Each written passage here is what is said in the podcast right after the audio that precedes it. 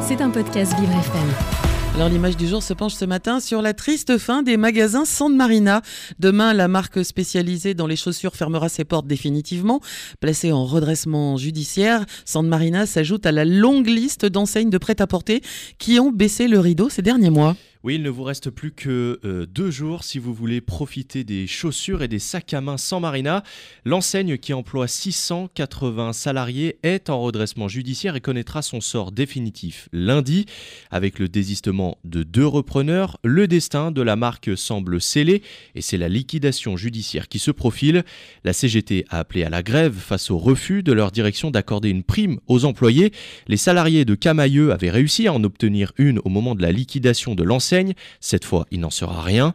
Une situation inacceptable selon ce syndicaliste interrogé par BFM TV. Ils nous ont dit, euh, oui, en fait, on a prévu de doubler euh, la prime du variable c'est des petites primes hein, de, 30, 20, 40 euros. Donc de 40 euros ou 30 euros, on passera à 60 euros. Ça, c'est une prime euh, de départ pour eux. Franchement, c'est humiliant. Moi, je préfère partir sans, même si j'ai pas d'argent, j'ai pas beaucoup d'argent, mais j'ai ma dignité.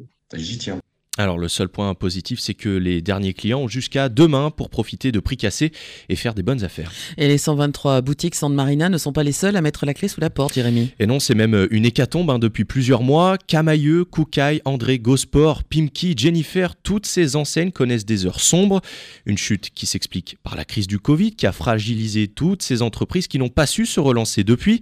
Même les prix abordables qui ont fait la renommée de ces magasins ne parviennent plus à attirer puisqu'aujourd'hui, pour payer moins cher, ce sont les sites internet qui ont la cote. Le luxe cartonne, le discount cartonne, mais entre les deux, ça coince.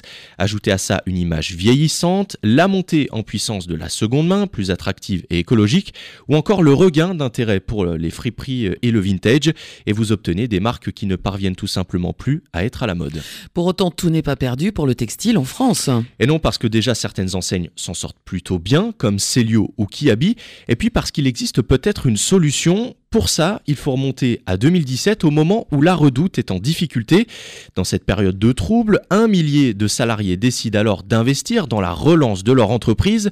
Depuis, l'enseigne rachetée par les Galeries Lafayette s'est joliment redressée et résultat, les employés ayant accepté de prendre un risque vont se partager 100 millions d'euros, soit un peu plus de 100 000 euros chacun. De quoi redonner un peu d'espoir pour cette image du jour et cette période un peu noire. C'était un podcast Vivre FM. Si vous avez apprécié ce programme, n'hésitez pas à vous abonner.